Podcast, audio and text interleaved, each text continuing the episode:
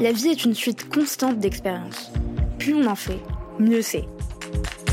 Nous sommes Selma et Swazik de Séraphin.légal. Avec Parole de juriste, nous vous proposons de décortiquer pour vous les parcours de juristes d'entreprises inspirants. Ils vous partageront leurs réussites, leurs échecs, leurs doutes et tous les conseils utiles aux nouvelles générations de juristes.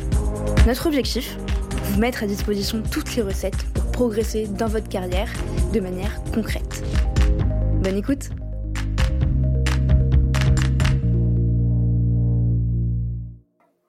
Bonjour Clément. Bonjour Clément. Bonjour Selma, bonjour Swazig. Comment ça va?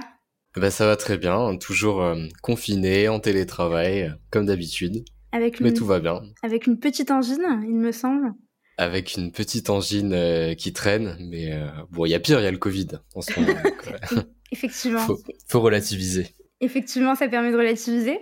Et puis avec Swazig, on est, on est ravis de te recevoir aujourd'hui sur Parole de juriste tout particulièrement Swazik, je pense, avec qui tu as travaillé au sein de la SNCF pendant quelques mois, quelques années, pendant deux, ans, pendant deux ans.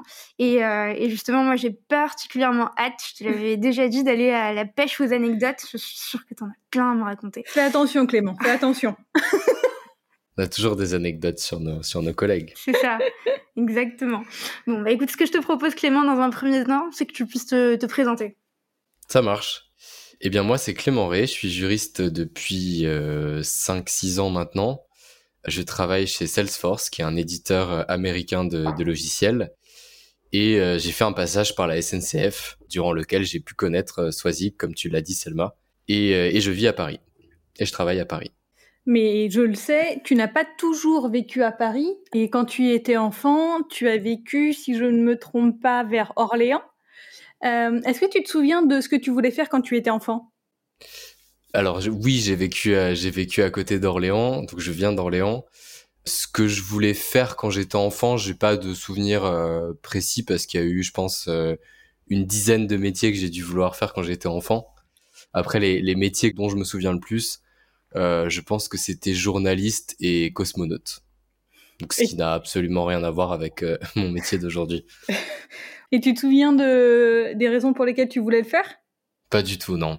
Hmm. Je pense que le, journalisme, euh, oui, parce que j'ai toujours été euh, curieux d'apprendre, euh, enfin d'apprendre et de découvrir. Donc j'ai toujours été curieux par rapport à, à certains sujets. Donc je pense que c'est pour ça que j'envisageais plutôt le, journalisme.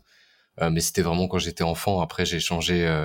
j'ai changé d'avis assez rapidement, je pense, et cosmonaute, je m'en souviens plus du tout. C'était quand j'étais assez petit voilà, je pense que c'était le fait de à, côté d'Orléans, il y a, y a, pas beaucoup de pollution lumineuse, donc on voit beaucoup les étoiles. Je pense que ça, ça aide à imaginer.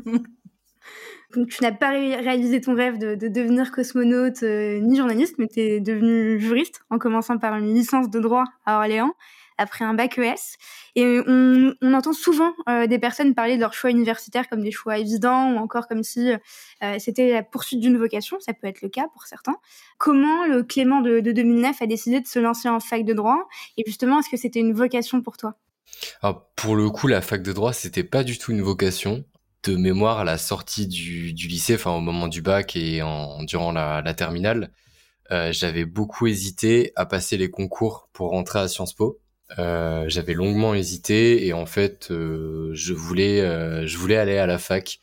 Je voulais euh, partir de chez mes parents. Je voulais avoir ma vie un petit peu étudiante sans avoir trop de pression. Donc je j'avais j'avais hésité effectivement avec Sciences Po et après je m'étais dit mais pourquoi pas aller en fac? Si je vais en fac euh, quel type de filière je pourrais euh, je pourrais envisager. Et finalement comme le droit se rapprochait euh, je pense le plus de Sciences Po j'ai choisi la fac de droit. C'était un petit peu comme ça que j'avais raisonné au, moment du bac finalement. C'était le prestige de Sciences Po qui te, qui te donnait envie ou c'était plutôt les débouchés qui pouvaient y avoir derrière?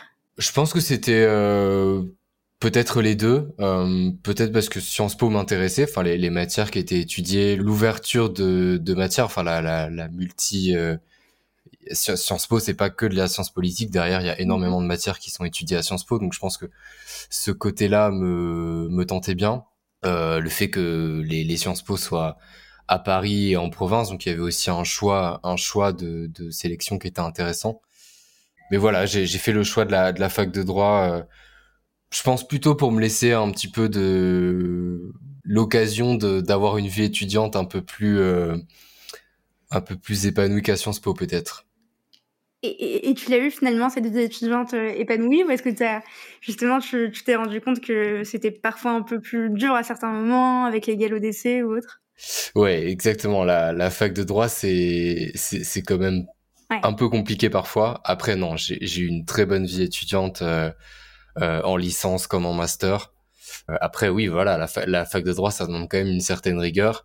Euh, il y a des périodes qui sont très compliquées, on, enfin, les d'essai, mais même toute la période mm. finalement de, de, révision de partiel est, est assez euh, est assez compliquée. Et puis il y a même des des, des, des semaines avec des, des TD, des galops d'essai, etc., qui sont assez euh, qui, qui, demandent beaucoup d'efforts et qui mettent pas mal la pression. Mais au-delà de ça, c'est quand même, c'est ça dure pas toute une année. Donc c'est c'est il y a, y a, beaucoup de il y a eu j'ai eu beaucoup de satisfaction dans ma vie étudiante euh, à la fac. Peut-être un peu plus en licence qu'en master, parce que finalement en master on se responsabilise un peu plus et on est tout de suite euh, le, M1 c'est quand même assez sélectif, assez compliqué. Mm. Puis le M2 on est tout de suite dans dans le la, la tête euh, à cheval entre la fac et, et le monde du travail. Donc il faut il faut pas se louper entre guillemets. Donc en résumé, tu recommandes Orléans à tous les étudiants entre la L1 et la L3 pour faire la fête et. Euh, Alors je, je, recommande peut-être pas la ville, je recommande peut-être pas Orléans. Chacun est libre d'aller euh, dans la fac qu'il souhaite. C'était pas mon premier choix d'ailleurs. C'était pas mon premier choix. J'avais fait euh, parce que alors c'était à l'époque, c'était admission post-bac. Je sais pas si ça si ça existe encore ou si ça a changé, mais il fallait il fallait faire trois choix. Orléans était mon troisième choix et les deux premiers étaient Paris 1 et Nanterre. Mais n'étant pas domicilié en Ile-de-France, malgré les notes qu'on peut avoir au bac, etc., qui, qui étaient pas mauvaises pour moi, le fait que je sois pas domicilié en Ile-de-France m'empêchait d'aller euh, à Nanterre ou à Paris. Tu aurais, pu euh, mettre en place un, stratagème avec une attestation de domicile ou l'achat ou la location d'un si j'avais un an avant. Si j'avais su, ouais, si j'avais su, c'est probablement ce que j'aurais fait. Bon, après, je, je regrette pas d'être resté à Orléans non plus. Ça reste une bonne fac de droit d'ailleurs. Il y a des très bons professeurs et des, des, des, des très bons masters aussi. Et maintenant, je vais te proposer de te faire écouter un son qui dure quelques secondes et de nous raconter ce que ça t'évoque. Ça marche. J'imagine ah, que ça, te rappelle des souvenirs. Le, le jingle SNCF, bien sûr. Bien sûr, ça me rappelle de, deux ans de deux ans de souvenirs, six mois de stage et, un an et demi euh, en tant que cheminot à la SNCF. Bon, ça, même si ça, ça commence à, à dater pas mal, mais ouais, c'était mon, mon premier euh, mon premier stage, mon deuxième stage en fait, mon deuxième stage après le après le, le M2, un stage de six mois à la SNCF à la direction juridique de TGV, euh, donc à, à la défense au CNIT. Euh, j'ai commencé par six mois de stage pour mettre en pratique euh, bah, ma formation euh, à l'époque, puisque j'avais fait un master 2 en droit des contrats et de la concurrence, et j'avais un, je faisais un stage à la direction juridique de TGV à peu près dans les mêmes, dans le même domaine, donc tout ce qui était droit des contrats, droit de la consommation, droit de la concurrence, pendant six mois. Et après, ça a débouché sur un CDI au statut cheminot, comme il ne s'en fait plus aujourd'hui, euh, et c'est là qu'une formidable aventure a débuté et j'ai connu Swazig à peu près euh, à cette époque-là. Et, c'était exactement en 2000 Alors le stage, c'était de juillet 2015 à décembre 2015 et ensuite le CDI euh, directement. Et ça te conférait quoi comme, comme statut d'être cheminot Est-ce que tu avais des, des, avantages en particulier que tu n'aurais pas eu en tant que, que juriste d'entreprise dans une autre entreprise? Il y a des il y a des avantages comme toute euh, comme dans toute entreprise. Après le fait d'être cheminot c'était euh, le statut cheminot euh, de la SNCF qui donne plus ou moins un emploi garanti garanti à vie. Je sais pas si ça se si ça se dit encore comme ça. Ouais. mais sachant aussi qu'il y a un an et demi de période d'essai contrairement à une entreprise classique oui, c'est disons que c'est euh, est-ce est-ce qu'on peut appeler ça une période d'essai? Je sais pas trop euh, quels seraient les, les bons termes, mais c'est vrai qu'il y a un parcours de formation et d'apprentissage qui laisse la possibilité à la fois à l'entreprise et à la personne concernée de, de partir assez facilement si on a si on souhaite changer. Et du coup, quelle a été ta vision de SNCF avant d'y rentrer et est-ce qu'elle a ensuite évolué? Alors moi, avant d'y rentrer, je connaissais je connaissais très bien SNCF puisque mon père était cheminot. Donc finalement, la SNCF, je la connais depuis euh, pas, depuis toujours mais presque puisque j'ai toujours euh, chaque fois qu'on partait quand on pouvait partir en vacances en train euh, on partait en train. Il y avait beaucoup de d'amis de mes parents rencontrés dans le cadre du travail qui étaient cheminots aussi. Donc les les cheminots ça donne des enfants de cheminots qui connaissent d'autres enfants de cheminots. Il y a aussi des des colonies euh, des colonies organisées par la SNCF donc finalement il y a c'est tout un milieu que je que je côtoyais déjà j'avais l'image d'une très grande entreprise, en tout cas une très grande organisation, euh, puisqu'elle est quand même implantée sur euh, tout le territoire. Tout le monde connaît la SNCF. Euh, tout le monde a déjà pris au moins le train, je pense, une fois, une fois dans sa vie. Alors le train, ça peut être le TGV, TER, Transilien, plein de possibilités. Donc le côté un petit peu grosse organisation de la SNCF, je le connaissais déjà. Je connaissais peut-être un peu moins la, répartition ou la division de SNCF euh, en différentes euh, activités. Moi, je travaillais pour l'activité TGV euh, quand j'ai commencé à la SNCF, et c'est vrai que en entrant à la SNCF, j'ai découvert un petit peu cette division en différentes en différentes activités, en différentes régions, en zones géographiques. Euh, en différentes euh, fonctions à l'intérieur même de chaque activité ou de chaque zone géographique. Donc ça, c'était euh, quelque chose que, que je ne connaissais pas avant. Mon image de la SNCF, elle a, elle a pas changé avec le, elle a pas changé avec le, le stage ou, ou mon, ou mon CDI après. ça reste une très belle entreprise française. Euh, même qui, enfin, qui est présente à l'international, mais ça reste une très très belle entreprise en France euh, avec des, je pense des, des projets de qualité, euh, avec des, des, belles réalisations. Quand on repense à ce que à la SNCF ou le, TGV par exemple euh, n'est pas présent dans tous les pays. Nous, on a du TGV en France, c'est pas le cas dans, dans, différents pays. Donc les réalisations de la SNCF sont quand même hyper intéressantes et hyper importantes en France. Je, je je suis pas certain que dans d'autres pays on est un comment dire un maillage territorial avec des lignes de chemin de fer dans chaque département, dans chaque région, euh, qui permettent de se déplacer quand même assez facilement en France. Et ça, je trouve ça, euh, je trouve ça très beau de la part de SNCF. C'est vraiment une entreprise de service public, euh, et, et, je crois qu'on le dit pas assez. Donc c'est c'est l'image de la SNCF a pas changé. C'est une très belle entreprise, mais c'est aussi une très grosse entreprise. et comme n'importe quelle grosse entreprise, finalement, pour pouvoir évoluer, pour pouvoir euh, se lancer dans de nouveaux projets, ça demande beaucoup d'énergie. Et effectivement, je pense que j'ai dépensé beaucoup d'énergie euh, en deux ans avec, la, avec euh, SNCF, mais c'était toujours pour des projets vraiment intéressants et pas seulement d'un point de vue, pas seulement d'un point de vue juridique en fait, des projets intéressants au sens large et avec de très belles personnes qu'on rencontre euh, quotidiennement et vraiment tout cœur de métier confondu. Parce que pour le coup, s'il y a bien une entreprise, je pense, dans laquelle il y a peut-être, je sais pas si on peut dire des centaines de métiers, je pense que ça peut se compter en centaines de métiers différents. Euh, c'est peut-être à la SNCF pour le coup. Ouais, et puis enfin moi quand j'y étais il y a bah, dix ans, euh, on sentait un vrai esprit de famille. Ah, et ça, c'est quand même ultra, ultra important. Ça, c'est un petit peu perdu avec les années, mais, mais en tout cas, on sent que les gens aiment leur métier, notamment les gens de terrain.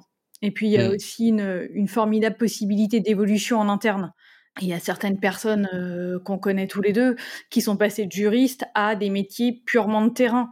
Et on laisse le temps aussi d'apprendre un, un, nouveau métier. Et inversement, il y a des gens qui étaient sur le terrain et qui sont montés, euh, on va dire, dans les bureaux. Et ça, je ne sais pas s'il y a beaucoup d'entreprises qui le permettent aussi. Mmh. Non, c'est vrai qu'il y a une mobilité interne euh, chez SNCF qui est, euh, qui est intéressante et qui est, euh, qui est, intéressante à la fois pour l'entreprise et pour les gens et pour les gens qui y travaillent. Euh, c'est vrai que le fait de pouvoir se dire euh, je, je fais un métier aujourd'hui, mais l'entreprise me laisse la possibilité euh, de faire un métier différent demain au sein de la même entreprise pour continuer à continuer à apprendre, continuer à, enfin, apprendre de nouvelles choses dans l'entreprise, mais à continuer cette belle aventure ensemble. C'est effectivement, il n'y a, a, pas beaucoup d'entreprises, je pense, qui le, qui le permettent. Et il y a un vrai esprit de famille, et c'est vrai que ça soit sur le terrain ou dans les bureaux, il y a, y a, vraiment une, une fierté d'appartenir d'appartenir à la SNCF, de travailler pour la SNCF. Tu, tu parles d'esprit de famille, d'attachement, de, enfin, de sens. Donc, on, on retrouve tout ce, ce, ce champ lexical euh, dans ton discours. Est-ce que, est-ce que euh, quand tu as eu justement ton, ton Master 2 en, poche ou au moment où tu as dû chercher un stage, c'est, le sens de travailler, la, volonté de travailler pour un service public euh, qui t'a conduit à, aller sur SNCF ou plutôt l'attachement que que tu, as et que tu as eu depuis ton plus jeune âge pour SNCF qui t'a qui t'a motivé? Alors le service public, je sais pas parce que je aujourd'hui euh, aujourd'hui c'est plus le cas donc je je dirais pas que c'est pour absolument pour aller travailler euh, pour une entreprise euh, de service public ou, ou une administration. Euh, je pense que c'est plutôt ma, la, le lien que j'avais en fait à l'époque, euh, enfin le lien que j'ai toujours eu avec la SNCF qui m'a qui m'a assez naturellement conduit vers vers cette entreprise. Je pense que c'est plutôt ça. Tu disais tout à l'heure que euh, tu étais en stage chez euh, SNCF Voyage et que tu as décroché ton premier emploi au sein de, de, cette, euh, de ce département. Au sein de la tu... même équipe. Ouais. ouais. Est-ce que tu peux nous expliquer s'il y avait un poste qui s'est ouvert, si tu as remplacé quelqu'un Comment ça s'est passé? Oui, c'était un, une personne qui était partie, donc c'était un remplacement. Il y avait un poste qui était laissé, qui était laissé vacant. Et comme j'avais fait en fait le stage euh, juste avant, enfin quand la, la, personne était partie pendant que je faisais mon stage et que le stage euh, s'était très bien passé, on m'avait, euh, je pense, on m'avait à la fois proposé le poste et j'avais à la, à la fois insisté pour pour rester et pour essayer de justement de, de continuer sur ce poste euh, qui était vacant. Donc finalement c'est c'est un peu la, la rencontre de deux volontés. Et qui ça, ça s'est fait comme ça. Ouais. Mmh. Et alors, qu'est-ce que tu retiendras de ces deux années? Qu'est-ce qui t'a le plus marqué? Mis à part Swazig. Évidemment. Mis à part Swazig. euh, je pense que ce qui m'a marqué, c'est vraiment la multitude de projets sur lesquels j'ai pu être impliqué.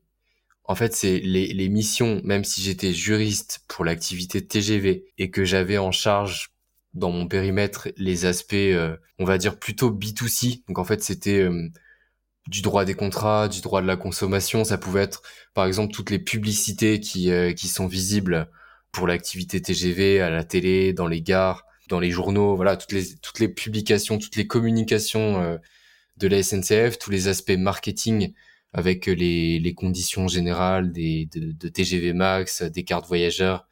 C'était moi qui étais impliqué sur la partie juridique.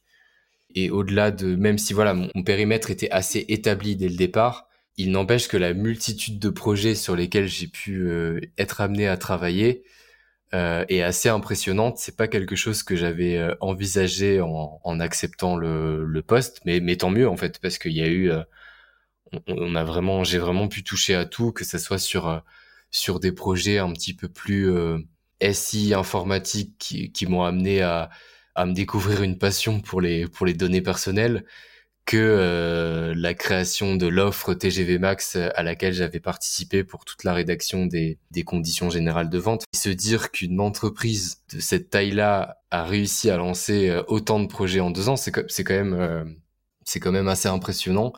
Et c'était euh, vraiment ce que je retiens. Chaque projet était de qualité, chaque projet était intéressant. Ça permettait de traiter des problématiques juridiques qui là encore étaient différentes euh, d'un projet à un autre. Donc en fait, c'est vraiment le côté enrichissant de, cette multitude de projets que je retiens en, durant ces deux ans, au-delà de, au-delà de Swazik. C'est parfait parce que tu parles de rencontres et tu me fais une parfaite transition. Euh, tu parles de rencontres à, travers de, projets. Euh, et moi, par exemple, je, je travaille avec Swazik depuis bientôt six mois. Et tout comme toi, euh, je suis actuellement victime de ses citations et de son humour parfois bon un peu noir mais parfois un peu euh, un peu particulier euh...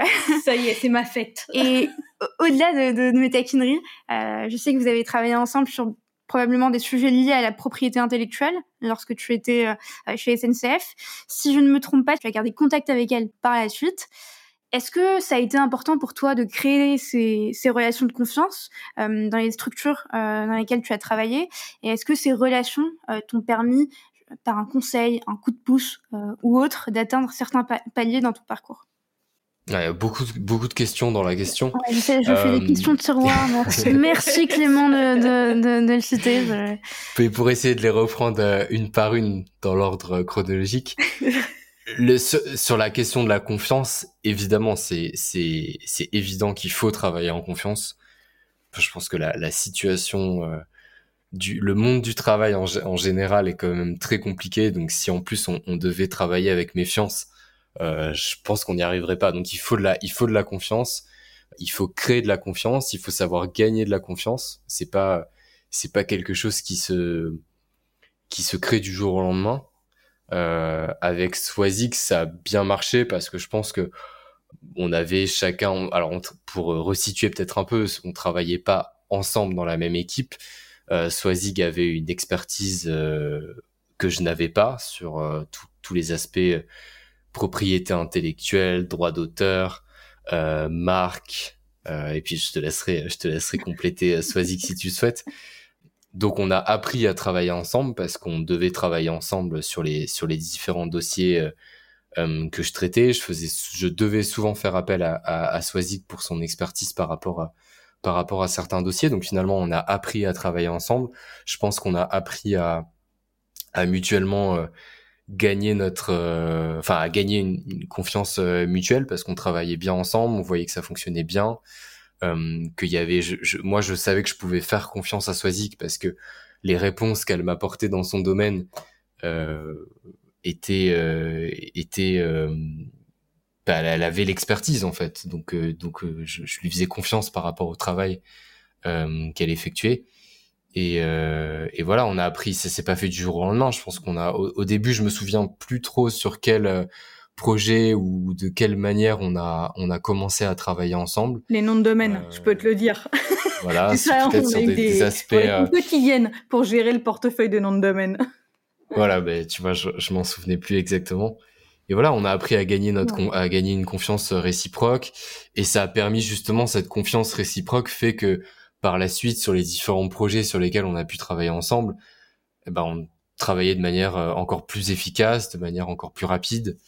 Euh, et il y avait plus de, il y avait aucun, euh, aucune accroche en fait quand on quand on travaillait ensemble. Donc c'est vrai que quand on a des bons collègues, quand on est très bons collègues euh, euh, au bureau comme ça, ça peut créer par ailleurs euh, des, des amitiés en dehors du en dehors du bureau et c'est ce qui s'est passé avec Swazig ça crée un cercle vertueux en fait. On sait qu'on peut, si on contacte l'autre, on aura les bonnes informations et rapidement, donc on rend l'appareil et au fur et à mesure on apprend à se connaître et, euh, et ouais, c'est, enfin, ça a été une, c'était très très agréable de, de travailler euh, avec Clément.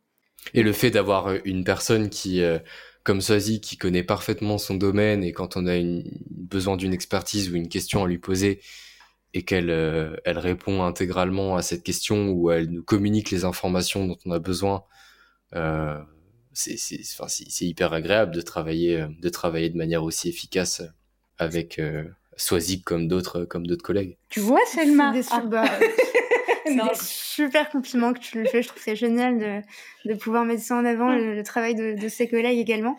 C'est toujours la question finalement de la, de la confiance. C'est-à-dire ouais. que c'est dans les c'est dans les deux sens. Il faut il faut savoir euh, il faut gagner la confiance de l'autre et puis euh, il faut que que l'autre puisse nous nous faire confiance aussi. C'est c'est vraiment dans les deux sens. C'est c'est ça peut pas exister finalement que dans un sens. Et ça ça ça change euh, beaucoup de choses quand on travaille euh, avec des personnes quand on n'est pas sur un poste euh, autonome enfin pas autonome mais quel est le mot? Solitaire en tout cas quand on a besoin de travailler avec des collègues euh, et notamment quand on travaille dans une équipe euh, que ce soit une équipe de deux ou que ce soit une équipe de 20, je pense que c'est la même chose. Il faut savoir, il faut savoir se faire confiance. Et surtout dans une grande entreprise aussi, parce que trouver la bonne personne au bon endroit au bon moment, c'est pas toujours évident. Exactement, et on peut pas avoir des, enfin en tout cas sur, sur, sur le milieu ou sur la partie euh, juridique, dans le métier juridique, euh, on peut pas tout connaître. Je veux dire, il y a tellement de matières que forcément, à un moment donné, il faut savoir faire confiance euh, aux juristes qui va être en charge de l'API, aux juristes qui va être en charge des données personnelles, aux juristes qui va être en charge de la partie droit de la concurrence, par exemple juste parce que le, le les, les, matières sont tellement euh, nombreuses et diverses que c'est impossible d'être compétent partout. Et je m'en voudrais si, euh, si je ne parlais pas, euh, si je faisais pas un petit clin d'œil dans ce podcast à Alexandra et à Sandrine, qui ont travaillé, on a travaillé tous les quatre ensemble. Sandrine et Alexandra étaient, étaient dans mon équipe, mais, mais on a aussi travaillé avec Clément et c'était, c'était très très chouette. Toujours cette relation de confiance et travailler dans la bonne humeur aussi. Parce que euh, ça, c'est extrêmement important pour moi. C'est on peut euh, être sérieux sans se prendre de sérieux. Et c'était exactement ça la, la philosophie. Exactement. Et eh ben, un petit coucou à Alexandra et à, et à Sandrine. Et, et Clément, est-ce que tu encore une question de tiroir probablement Je ne sais pas où est-ce qu'elle va mener, mais tu, tu me diras. Est-ce que euh, tu as le souvenir d'avoir eu besoin de faire tes preuves en tant que juriste junior C'est-à-dire, est-ce que tu t'es Enfin, comment tu as fait euh, pour faire tes preuves? Est-ce que c'était par la qualité de ton travail, par la réactivité? Euh, Comment tu comment tu as vécu ça à ce moment-là? Je pense qu'on a tous besoin de faire ses preuves à un moment donné, euh, notamment quand on est quand on commence, quand on est junior. donc oui, il a fallu il a fallu faire ses preuves, mais j'ai envie de dire comme dans n'importe mmh. quelle entreprise, lorsqu'on rejoint une entreprise, qu'on est qu'on ait 25 ans ou qu'on ait mmh ou qu'on ait un peu plus, les, les, euh, la manière de faire ses preuves sera évidemment pas la même, mais je pense qu'on a toujours besoin de, euh, de faire ses preuves à un moment donné.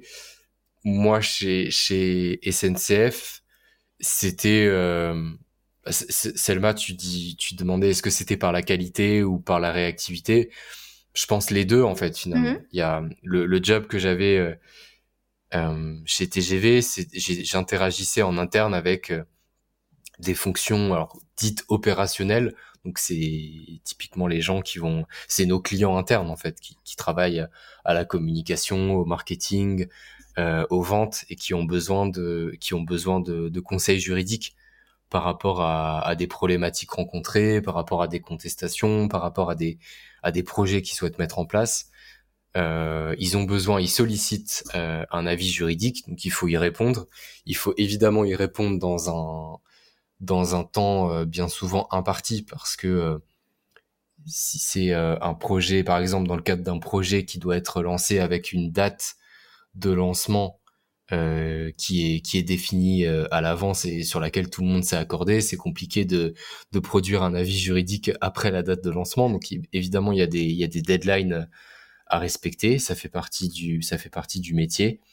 Donc il faut faire ses preuves par la réactivité, mais il faut aussi faire ses preuves par la, la qualité du conseil euh, qu'on va apporter. On attend de nous qu'on protège euh, quand même l'entreprise. Donc euh, quand on apporte un conseil juridique, faut que ce soit un, conseil juridique qui permet de bah, qui soit qui soit correct et qui permet de, prendre les bonnes actions pour pas placer l'entreprise en défaut euh, en défaut de par rapport à la réglementation applicable. Donc il faut que le conseil évidemment soit de qualité. Donc il faut aussi faire ses preuves par la qualité du euh, du conseil. Donc je pense que les deux les deux sont vrais. Après ça dépend vraiment de des attentes euh, des attentes des différentes équipes et des attentes du du management. Ça peut je pense que ça peut varier d'une équipe à une autre et d'une entreprise à une autre. Moi j'ai vraiment dû faire mes preuves avec je pense mes interactions que j'avais au quotidien avec les, les opérationnels, euh, il fallait que je leur apporte, enfin, en tout cas c'était la la ligne de conduite que je m'étais euh, que je m'étais fixée et, qui est toujours la mienne finalement aujourd'hui, c'est de d'être réactif, d'apporter euh, un conseil qui soit qui soit vrai, qui soit évidemment correct d'un point de vue juridique, qui soit éclairé mais qui soit, et ça c'est vraiment important pour moi, qui soit euh, compréhensible par le, par le, par les équipes opérationnelles. Je, je vais pas simplement répondre avec euh, voici la règle juridique et, on passe au sujet suivant.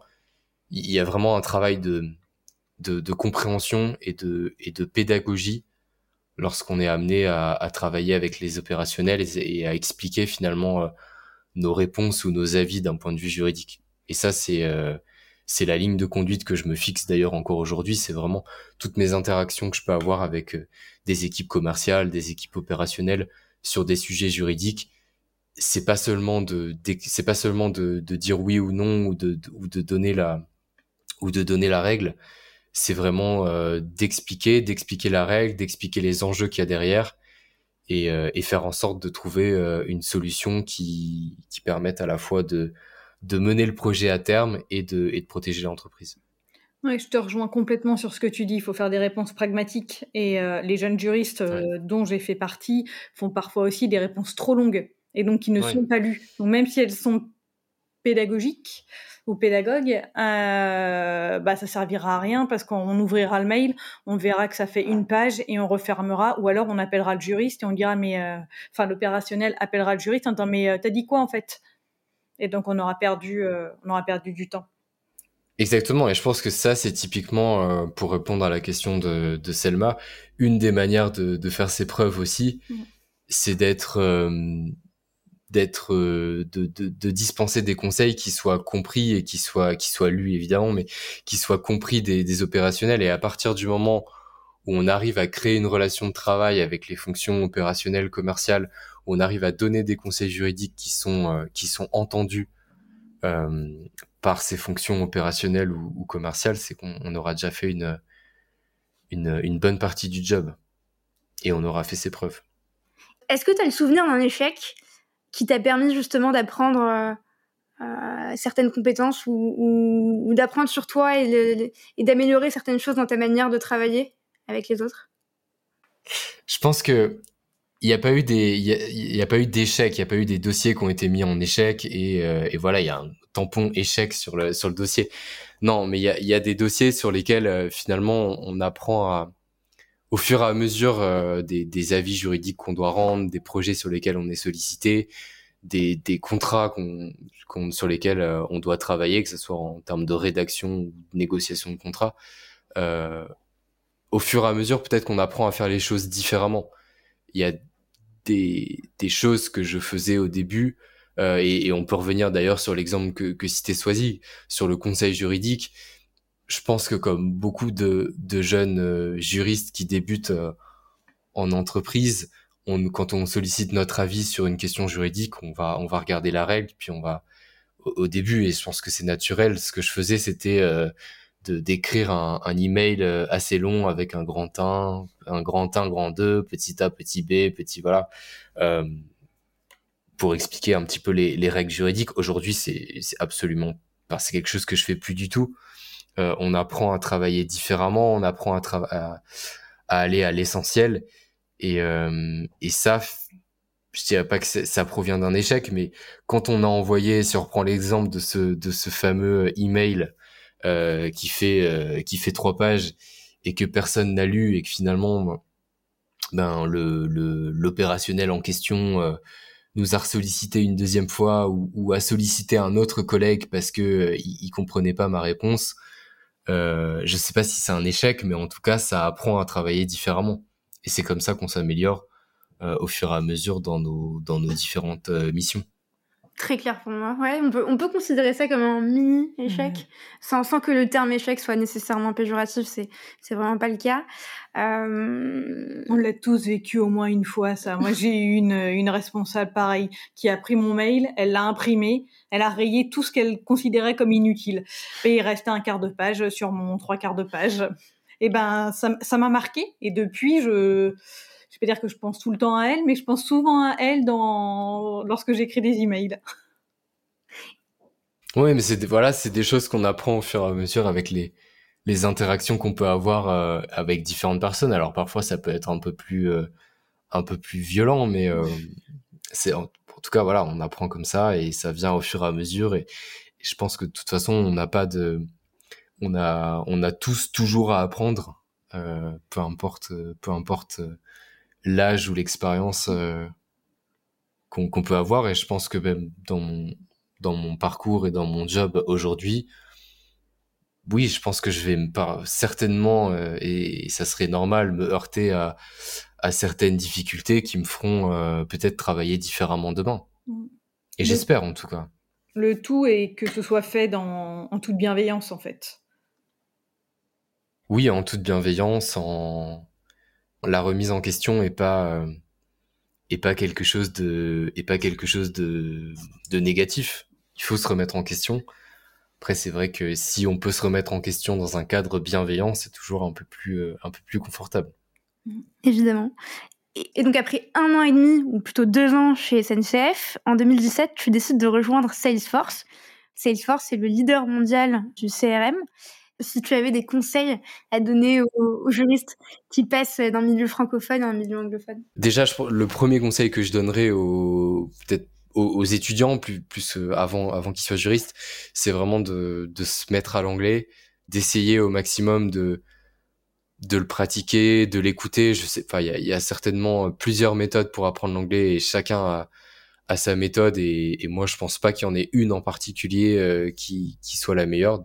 Chacun a sa méthode et c'est très bien, mais il faut vraiment essayer de se, euh, de se mettre à l'anglais parce que il y a, d'autres pays qui sont pour le coup meilleurs que nous dans les langues euh, à la fac et, et, avant la fac. Donc c'est vrai qu'on, je, je, je saurais pas dire si c'est encore le cas aujourd'hui, euh, mais en tout cas, à notre époque, euh, euh, et moi, je pense que l'anglais à la fac, c'était quand même très, euh, très limité.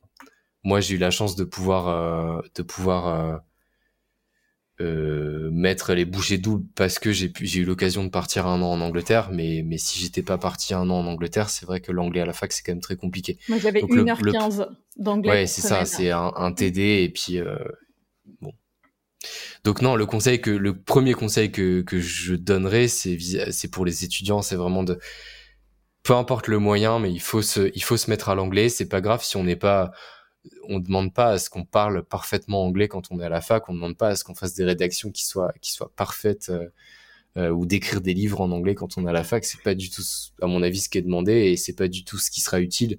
Mais ce qui sera utile en revanche, c'est d'avoir cette euh, d'avoir l'anglais qui, traîne dans, dans un coin de la tête et, qu'on soit en capacité de le ressortir assez naturellement le jour où on en aura besoin, donc par exemple dans le cadre d'un nouveau travail. Et, et si on a si on s'y est mis euh, assez tôt, c'est toujours euh, c'est toujours positif, je pense. Donc ça c'est vraiment le et, et, surtout le mettre en perspective par rapport aux opportunités qu'on peut potentiellement avoir et auxquelles on peut on peut se fermer finalement si on maîtrise pas la Après voilà, tout à fait, c'est le là le côté quand on devient euh, quand on devient juriste, il y a de plus en plus de d'entreprises qui demandent euh, à ce que à ce que ces équipes, que ce soit du juridique euh, ou pas, mais en tout cas pour le juridique, il y a beaucoup d'équipes, beaucoup d'entreprises qui demandent à ce que les juristes sachent parler anglais, sachent rédiger des contrats en anglais, sachent négocier des contrats en anglais. Je, je c'est important aujourd'hui parce que dans nos en tout cas dans les dans les différentes euh, dans les différents contrats qui peuvent être signés par les entreprises euh, dans les avec les, les, différents fournisseurs avec lesquels une entreprise peut peut travailler euh, tous les fournisseurs seront pas forcément français donc euh, il y a beaucoup de si c'est un fournisseur étranger il y a de grandes chances que la langue euh, la langue du contrat soit en anglais plus qu'en français donc il y, a, y a vraiment un besoin des entreprises euh, d'avoir des juristes, des juristes qui sachent parler anglais, qui sachent travailler en anglais. Euh, je pense que ce besoin, il va pas décroître. Euh, donc c'est vraiment quelque chose euh, quelque chose d'important et on peut se on peut se je pense se couper de certaines opportunités.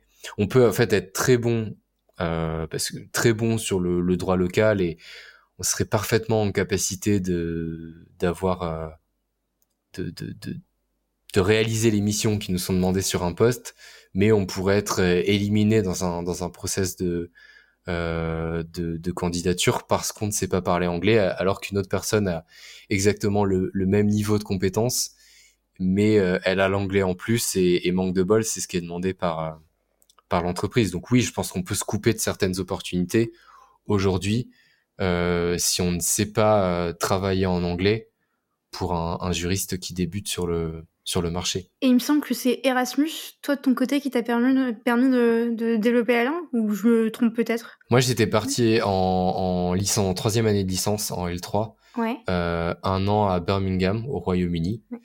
euh, grâce au, au, programme Erasmus, tout à fait. Et donc, tu étais obligé de parler anglais pendant ces six mois ou toute cette année? C'était un an, c'était un an et oui, on apprend à parler anglais, alors que ce soit dans le cadre de, la fac ou, des, ou, des soirées étudiantes ou, peu importe. en tout cas, on parle, on rencontre énormément de monde en Erasmus qui, qui viennent de, quasiment tous les pays européens. Donc, euh, bah, naturellement, et c'est ça qui est assez, euh, finalement qui est assez drôle, c'est que naturellement dans les conversations, quand un groupe va se retrouver, il va y avoir un espagnol, un italien, un français, un allemand, la langue de communication, ça va être l'anglais. Euh, on, est tous, on est tous formatés. Euh, on doit tous être formatés, je pense, dès le départ, puisque la langue de conversation, ça devient l'anglais assez rapidement. Mais voilà, que ce soit les, cours sont dispensés en anglais. En tout cas, en Erasmus euh, en Angleterre, les cours étaient dispensés en anglais. Euh, les, soirées, évidemment, tout le monde se parlait anglais. Donc, bah, on n'a pas le choix. On arrive là-bas et puis il faut qu'on, il arrive à se, à, à, se débrouiller en anglais. C'est pas forcément l'anglais juridique. On va pas se, on va pas se mentir. Mais au moins, ça permet de, ça permet d'apprendre la langue, de savoir le, de savoir euh, la parler, de savoir euh, surmonter ses appréhensions. Je pense que ça, c'est, c'est hyper important, le fait de surmonter ses appréhensions plus que de, de, de parler parfaitement anglais avec un accent euh, avec un accent anglais euh, qui soit parfait. Je pense pas que ça soit ce qu'on demande en priorité. Euh, donc ouais, Erasmus, c'est vraiment c'est vraiment quelque chose qui a qui a été un plus pour moi par rapport à l'anglais. c'est dommage que que ça soit arrêté avec l'Angleterre en tout cas.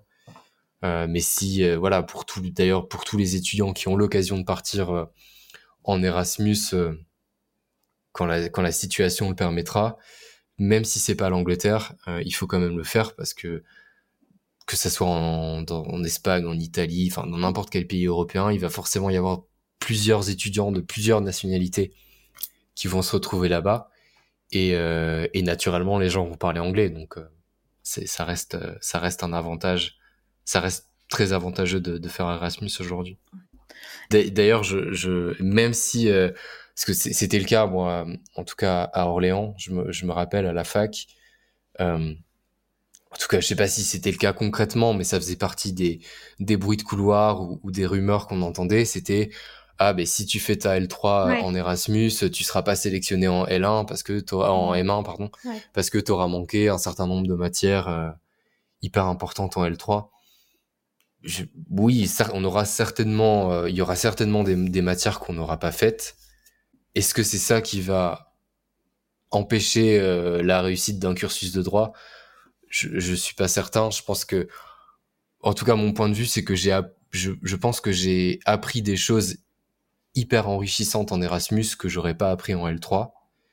Euh, et pas et c'est pas que la question de, la langue. J'ai même j'ai suivi des cours en anglais à la fac à Birmingham qui m'ont appris euh, qui m'ont appris euh, bah, le, droit des contrats en anglais. Et c'était de, ce que je me rappelle parce que ça date un peu mais c'était quand même hyper intéressant.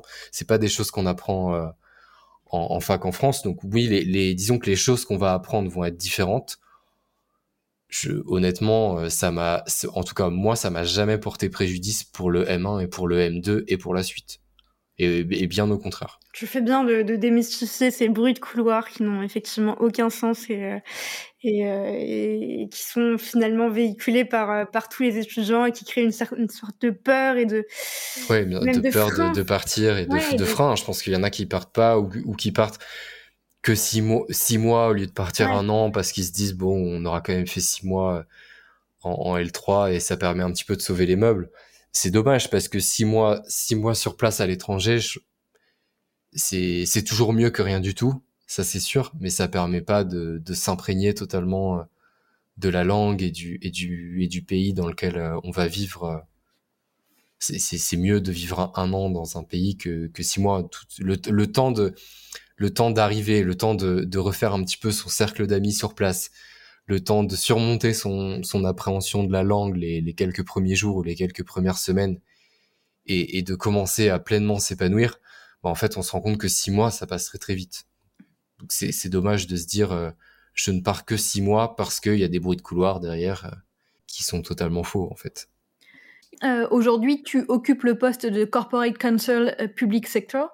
Quelle est pour toi la définition justement de cette culture euh, juridique et comment fais-tu en sorte de, l'instaurer avec, avec les opérationnels? Je ne sais pas s'il y a une manière unique de le faire parce que je pense que chaque juriste en fait va avoir sa propre, sa propre manière de, de diffuser la culture juridique avec ses, ses opérationnels ou, ou ses commerciaux moi, la manière dont je le fais, quand j'ai des, quand j'ai justement cette culture juridique euh, à, diffuser, j'essaye de le faire en allant, euh, en étant pragmatique, comme tu disais, euh, comme tu disais, Swazig, c'est-à-dire de pas, si on, on prend un exemple, mais si on a besoin d'expliquer une règle juridique à un commercial ou à un opérationnel, il ou elle s'en fiche de, savoir quel est l'article euh, quel est l'article euh, du code civil ou quel est l'article du, code de commerce. Enfin le, numéro je, pense que d'un côté opérationnel on s'en fiche totalement. Par contre ce qui est important d'expliquer c'est d'expliquer quelle est la règle. Aller vraiment à l'essentiel de la règle. Et, et ce qui est important pour eux je pense c'est de savoir quels peuvent être les impacts de cette règle par rapport euh, à leur euh, à leur projet ou à leur business en fait. C'est ça qui les c'est ça qui les intéresse. Donc ce qui est euh, à mon avis la, meilleure, enfin en tout cas ce qui est ma manière, je sais pas si c'est la, meilleure manière de, de faire, mais ma manière de faire c'est vraiment de d'essayer d'expliquer la règle et d'essayer d'expliquer cette règle en relation avec avec les aspects projets, les aspects commerciaux qui sont qui sont traités par les par les opérationnels concernés et d'expliquer quelles peuvent être les conséquences. S'il y a des conséquences qui sont euh, potentiellement euh, négatives pour l'entreprise, bah, ça va être de les d'accompagner ces opérationnels ou ces commerciaux, euh, peut-être pour faire les choses un petit peu différemment, ce qui permet de remettre de la conformité dans le dans le projet concerné et de permettre à, ce, à cet opérationnel d'atteindre l'objectif qui s'était fixé. Donc c'est vraiment et, et c'est d'ailleurs le, le, rôle que je me fais euh, d'un juriste, enfin, en tout cas de la fonction juridique, c'est vraiment d'essayer d'être un, un partenaire euh, vis-à-vis de ces. Alors j'aime pas le terme opérationnel, c'est pour ça que je le reprends, je le reprends, je le reprends pas mal, mais vis-à-vis de ces opérationnels ou de ces commerciaux, c'est vraiment d'être un partenaire qui nous voit pas en fait comme euh, comme un juriste qui veut arriver avec sa culture juridique pour juste pour bloquer, euh, pour, enfin voilà, pour diffuser sa culture juridique sans prendre en compte euh, derrière les objectifs de l'entreprise, ou de simplement diffuser sa culture juridique et, point barre, ou de de diffuser sa culture juridique et de bloquer systématiquement euh, tous les projets. Je veux vraiment essayer, en tout cas moi, de sortir de cette vision que peuvent avoir beaucoup d'opérationnels et, beaucoup de, de commerciaux par rapport aux juristes. Et je pense que si on arrive à, à sortir de cette vision et de de créer une vraie relation de, confiance et de partenariat avec euh, avec euh, toutes les équipes internes hein, d'ailleurs pas que les commerciaux pas que les toutes les équipes internes dans une entreprise et de de diffuser la culture juridique tout en essayant de la mettre en relation par rapport euh, aux objectifs business entre guillemets de, de l'entreprise c'est comme ça qu'on y arrive. C'est comme ça qu'on arrive à diffuser la culture juridique. Et tu vois des différences par rapport à une entreprise française euh, si tu, entre la transmission de, la culture juridique et l'importance de, euh, de la culture juridique ou du département juridique dans une entreprise française et américaine Tu vois des différences entre, entre les deux? Je pense pas que la nationalité de l'entreprise soit joue beaucoup. Euh, je pense qu'il y a des entreprises françaises qui, qui, qui sont beaucoup plus avancées que d'autres en termes de culture juridique et, inversement, je pense qu'il y a des entreprises euh, étrangères qui sont euh, beaucoup moins avancées que, que, des entreprises françaises. Donc, je pense pas que la nationalité soit joue beaucoup. Peut-être que dans des entreprises euh, américaines, il y a la notion de la notion de risque et peut-être plus et peut-être appréhender euh, un peu plus en amont que des entreprises françaises. Euh, c'est vrai que dans les entreprises euh, étrangères ou américaines comme Salesforce ou d'autres, il y a, y a, beaucoup de, de programmes de compliance qui sont mis en place dès le début. Euh, chaque employé doit doit être sensibilisé à des problèmes à des problématiques juridiques. Il y a des il y a des formations qui sont faites régulièrement. Il y a des il y a des vrais services de de, de compliance qui sont euh, qui sont mis en place dans ces entreprises là. Je dirais que dans les entreprises françaises, c'est une gestion du risque qui est un peu euh, qui est présente, mais qui est un peu plus euh, au cas par cas, projet par projet. C'est-à-dire qu'il y a un peu moins la, la notion du risque, de, de, risque, elle est peut-être un peu moins appréhendée euh, de manière globale dans les entreprises françaises qu'elle peut l'être dans dans des entreprises étrangères. Je pense que c'est un petit peu un petit peu plus comme ça que je vois les choses. Oui, je comprends. Je suis, assez d'accord avec toi. Et hum, si on passe maintenant à cette période un petit peu particulière, euh, c'est vrai que le confinement a été l'occasion pour, euh, pour beaucoup d'entre nous de réfléchir à notre mode de vie, à nos attentes par rapport euh, au travail. Est-ce que ça a été le cas pour toi ou pas? Et deuxième question pour rester sur la thématique euh, des tiroirs, qu'est-ce que tu attends d'un travail, que ce soit en termes de qualité de vie au travail ou de valeur? Bah, alors la, situation c'est vrai que je pense que de toute façon, on l'a tous vécu et, on le vit euh, encore aujourd'hui et je pense qu'on va malheureusement le vivre encore un peu. C'est, c'est pas évident. Enfin, ça, notre manière de travailler a totalement changé, je pense, euh, depuis, euh, un peu plus d'un an. Il euh, y a des points, on va pas les refaire, mais il y a des points positifs, il y a des points négatifs qui peuvent varier d'ailleurs d'une personne à une autre. Hein. Il y en a qui vivent très bien le fait d'être en télétravail à, 100% comme c'est le cas pour moi actuellement. Il y en a d'autres qui le vivent, euh, enfin comme c'est le cas pour moi d'être en télé d'être en télétravail actuellement. Je dis pas que je le vis bien à, 100%, mais voilà, il y en a qui se qui, qui sont très contents d'être euh, d'être en télétravail, d'autres un peu moins. En tout cas, la manière de travailler a a totalement changé. C'est vrai que ça fait réfléchir. C'est vrai que ça fait réfléchir à est-ce que euh, bah, ne serait-ce que la question toute basique, est-ce que quand le, Covid aura disparu, on croise les doigts, ou en tout cas sera un peu atténué, euh, est-ce qu'on a tous envie de retourner au bureau et de faire euh, des journées de, de 9h à X heures tous les jours du lundi au vendredi? Ou est-ce que on n'a pas envie de finalement de continuer à travailler différemment? Je pense que c'est c'est une question qu'on se pose on se pose tous euh, et qu'on va on va continuer à se poser. Moi, ce qui a le par rapport au télétravail, j'en faisais déjà avant le avant le avant le Covid, la la, la Covid, le Covid. Je pense que la, la culture du télétravail euh, chez Salesforce était déjà euh, assez forte. Euh, ne serait-ce que parce que aux États-Unis, il y a aussi des personnes qui travaillent dans des pour l'entreprise dans des États euh, dans lesquels il n'y a pas de bureau Salesforce, donc il y a vraiment des personnes qui travaillent pour l'entreprise, mais depuis leur domicile euh, aux États-Unis.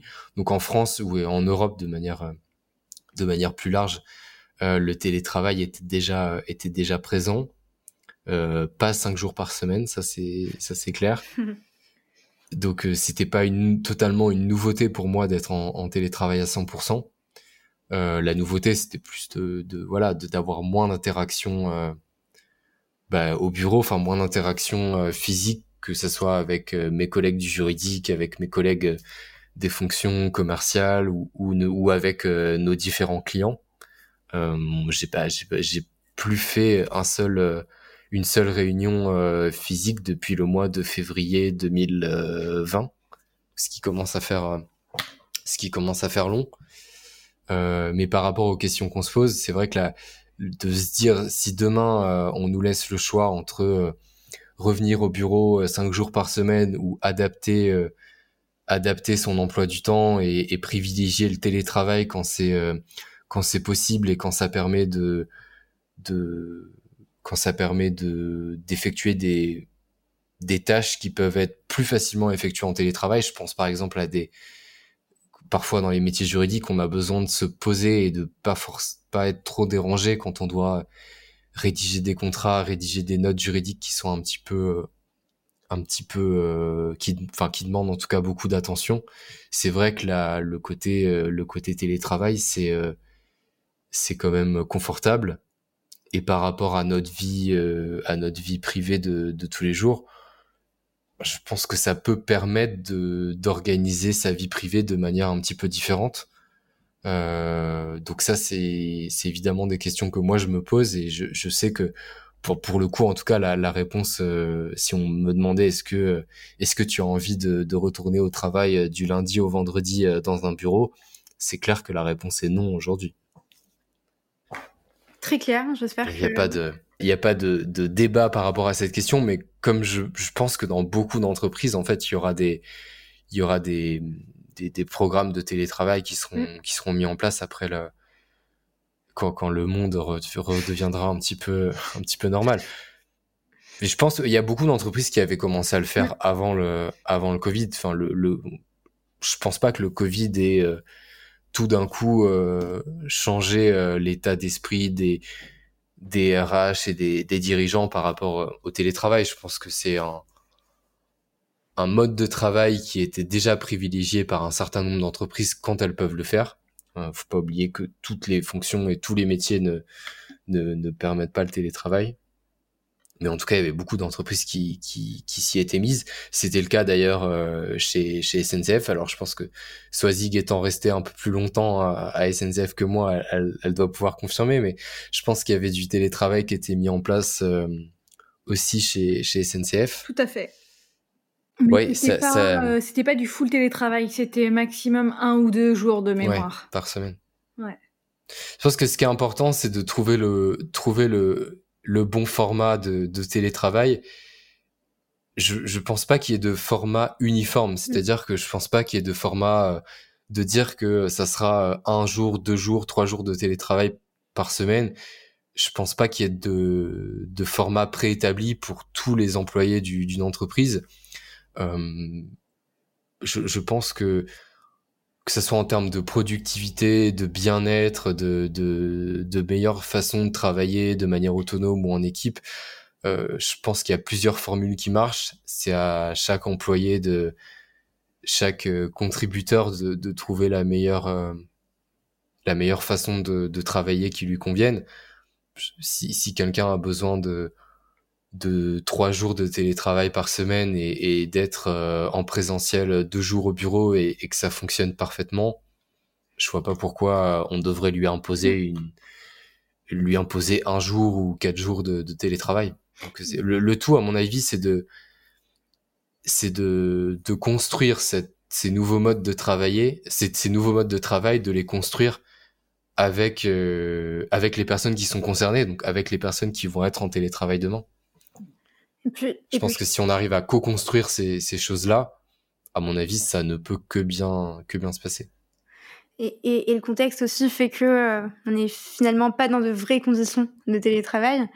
Parce que, bah, de, je sais pas, 8 h 9 h tout dépend de quand on commence, jusqu'à 18 h 19 h on travaille, et ensuite, bah, on peut plus rien faire derrière. Euh, Il y a couvre-feu, confinement. Donc, effectivement, euh, c'est toujours euh, assez compliqué. Bon, et je pense qu'on effectivement, on, on verra après toute cette crise sanitaire euh, ce que ça donnera. Euh, je sais que tu as un impératif dans quelques minutes, mais c'est parfait parce que on passe à la dernière partie du podcast qui consiste à te poser quatre questions rapides euh, pour avoir quatre réponses brèves euh, et tout aussi rapides. Est-ce que tu es prêt? Oui. Top, super. Si tu devais révolutionner un processus métier, quel serait-il? La, la génération et, et l'archivage des contrats. Je sais que ça va vous faire plaisir. et pourquoi? Pas chez Salesforce, parce que je pense qu'on a, on a un super outil et en fait on utilise nos services pour, euh, pour, euh, pour gérer justement les, les, les contrats. Mais c'est vrai que en revenant euh, à l'époque SNCF, avoir des contrats, rechercher des contrats, des templates de contrats euh, dans des dans des dossiers partagés que tout le monde utilise, avec euh, chacun a sa propre dénomination et il n'y a pas de il n'y a pas de d'archivage en ligne uniforme de, de, tous les templates ou de tous les contrats qui sont signés. C'est juste une perte de temps et une perte d'énergie qui est, qui est assez frustrante dans nos métiers parce que c'est quelque chose qui pourrait être euh, hyper fluide et hyper rapide. Eh ben, figure-toi que, que c'est bientôt, euh, en tout cas que c'est chose faite pour, pour la SNCF avec Séraphin. Puisque la SNCF est dotée de, de l'outil Serafin Contract Management depuis, depuis quelques temps. deuxième question, Clément, quel est ton conseil numéro un pour bien collaborer avec ses clients internes? Je pense que le conseil numéro un, c'est c'est échanger et comprendre les enjeux des uns et des autres. Ça, c'est hyper important. Très clair. Donc être euh, empathique euh, et à l'écoute, euh, à l'écoute des autres. À l'écoute, ouais, vraiment à l'écoute des autres et à l'écoute de, de leurs enjeux qui sont pas les mêmes, pas forcément les mêmes que les que les nôtres, mhm. mais pour trouver un point de convergence, en tout cas, il faut s'écouter. Super. Quel outil utilisez-vous au sein de la direction juridique de Salesforce France? Quels, pardon, j'ai pas. Quels outils, pardon? Eh ben, on utilise euh, nos services et un certain nombre de, de, de, logiciels qui ne sont pas édités par Salesforce et qui permettent de, de rédiger des contrats, tout simplement. Ok, super. Euh, si tu devais donner un conseil aux nouvelles générations de juristes qui souhaitent progresser dans leur carrière, quel serait-il? Je pense que le, le, seul conseil, enfin pas le seul, mais le premier conseil que je leur donnerais, c'est de sortir du juridique c'est-à-dire d'apprendre en fait à découvrir euh, quand vous êtes dans dans une vous arrivez dans une entreprise, il y a une direction juridique, il y a énormément de d'autres directions autour de la direction juridique et il faut pas hésiter à, à, sortir de son équipe pour aller échanger avec d'autres, essayer de comprendre ce que ce que font les autres, euh, essayer de, de comprendre euh, bah, quand on est dans une entreprise qui produit des biens et des services, bah, s'intéresser justement euh, à, ces, biens et services, essayer de comprendre comment ils sont, comment ils sont produits, euh, essayer de comprendre les, les différents, euh, les différents enjeux euh, des autres directions. Ça permet euh, de fluidifier, je pense, le, le travail qu'on peut avoir après, ensuite, avec ces différentes, ces différentes personnes. Une entreprise, c'est pas c'est pas une multitude de silos à l'intérieur de l'entreprise. Une, une, entreprise, c'est vraiment euh, différentes directions certes, mais qui doivent travailler ensemble. Donc il faut vraiment réussir à désiloter, euh, je sais pas si le terme se dit, mais en tout cas désiloter, euh, décompartimenter ces, entreprises qui parfois sont encore un peu euh, toutes, euh, c'est souvent la direction machin truc, la direction machin truc, mais il faut vraiment réussir à collaborer ensemble et à casser les silos qui peuvent exister dans les entreprises. Et c'est pour ça que d'ailleurs il y a certains modes de travail comme des, des de, des, des, modes de travail euh, que qu'on avait mis en place à la SNCF quand on travaillait sur certains projets, un petit peu des sortes de war room euh, qui réunissaient ou des, des comment on appelle ça des, des équipes projets euh, qui réunissaient euh, un juriste, un financier, un opérationnel. Je schématise, mais le fait de travailler un petit peu comme ça, de manière sur des projets, mais toutes directions confondues, je trouve que c'est vraiment intéressant et ça permet de, de de sortir un petit peu de son quotidien et, d'apprendre euh, de ce que, ce que font les autres. Et quand on est une entreprise euh, et qu'on travaille pour une seule et même entreprise, c'est vraiment important. Je te rejoins complètement là-dessus. Je rêverais de faire un vie ma vie avec euh, dans une autre direction ou bah, à l'époque ça aurait pu être très sympa de faire ça dans un technicentre par exemple de SNCF mais mais ne serait-ce que passer quelques jours avec euh, un, un, commercial ou avec euh, quelqu'un qui travaille à la direction financière, ça permet de exactement ouais, ouais. De mieux comprendre les enjeux. Je te rejoins complètement. C'est l'échange et le l'échange et la, la, compréhension mutuelle et la confiance mutuelle. On en parle au début. Mm. C'est vraiment quelque chose qui permet d'avancer euh, plus efficacement et, et plus rapidement aussi. Merci beaucoup Clément. Merci Clément. Pour tous tes, tous tes conseils, pour le temps que tu as pris pour, pour nous raconter ton parcours et, tes expériences.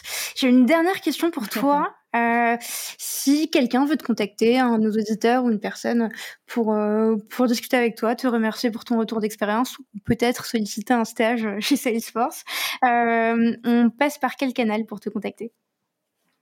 Bah déjà, ce serait avec grand plaisir et on peut passer par, euh, par LinkedIn euh, sans problème. Eh ben, écoute, c'est super. Bah, merci encore. Merci beaucoup. Merci Clément. Merci à toutes les deux. Bonne journée. Bon après-midi. Merci d'avoir écouté cet épisode jusqu'au bout. N'hésitez surtout pas à le partager autour de vous, ou encore comme moi, à inciter vos collègues à s'abonner au podcast. Si l'épisode vous a plu, Laissez-nous 5 étoiles ou un commentaire, ça nous fait toujours extrêmement plaisir de lire vos retours. Enfin, si vous souhaitez découvrir comment Séraphin Légal révolutionne le secteur du contract management grâce aux nouvelles technologies, rendez-vous sur séraphin.légal, section Demandez une démo. Merci encore et à très vite